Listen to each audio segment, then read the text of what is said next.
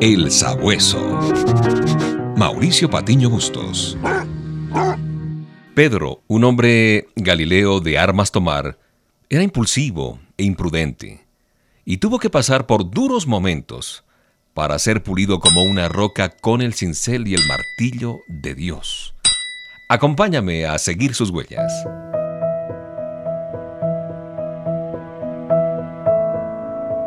Sin temor a equivocarme, creo que tú como yo hemos saboreado los altibajos extremos de esta vida.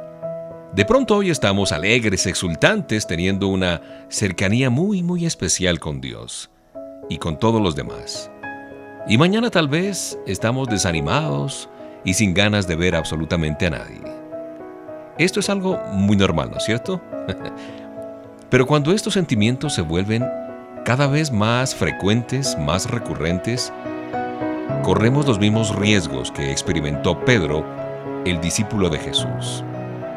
Me causó mucha curiosidad el hecho de que Jesús llamara a Simón, que era su nombre de pila, lo llamara Pedro o pequeña roca, y por eso quise seguir sus huellas. Cuando uno es joven, tiene ese ímpetu que lo lleva a emprender casi cualquier reto sin ningún problema. Incluso te puedes meter en problemas si no eres prudente.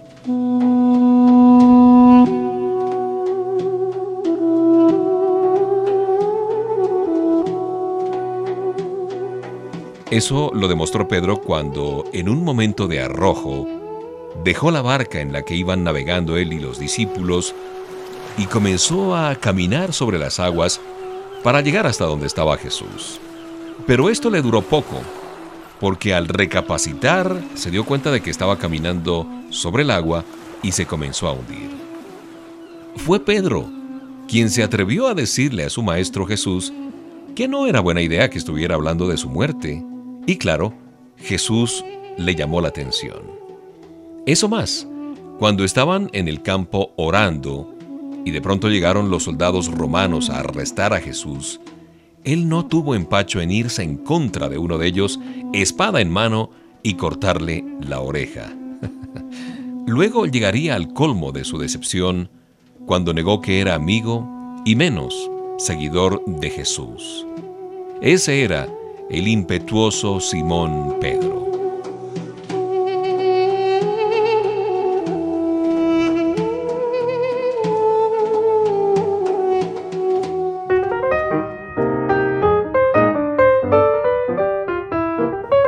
Esto que parece tan reprochable en la vida de Pedro, probablemente lo hayamos hecho nosotros en nuestra vida.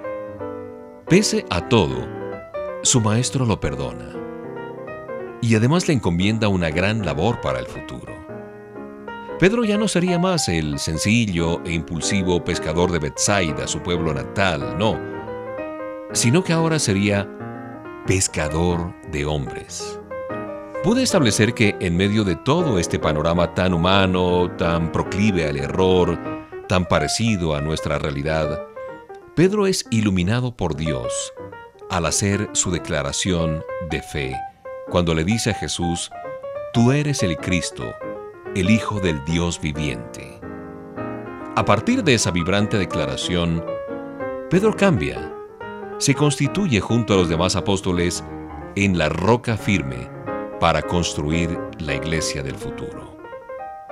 Dios nos ve de otra manera, justo como Él quiere que seamos. Si hemos rodado como rocas por la pendiente de la vida, de fracaso en fracaso, este no es el fin. Si encontramos el valor para seguir a Jesús, como lo hizo Pedro. El Sabueso. Mauricio Patiño Bustos. El Sabueso, una producción de HCJB.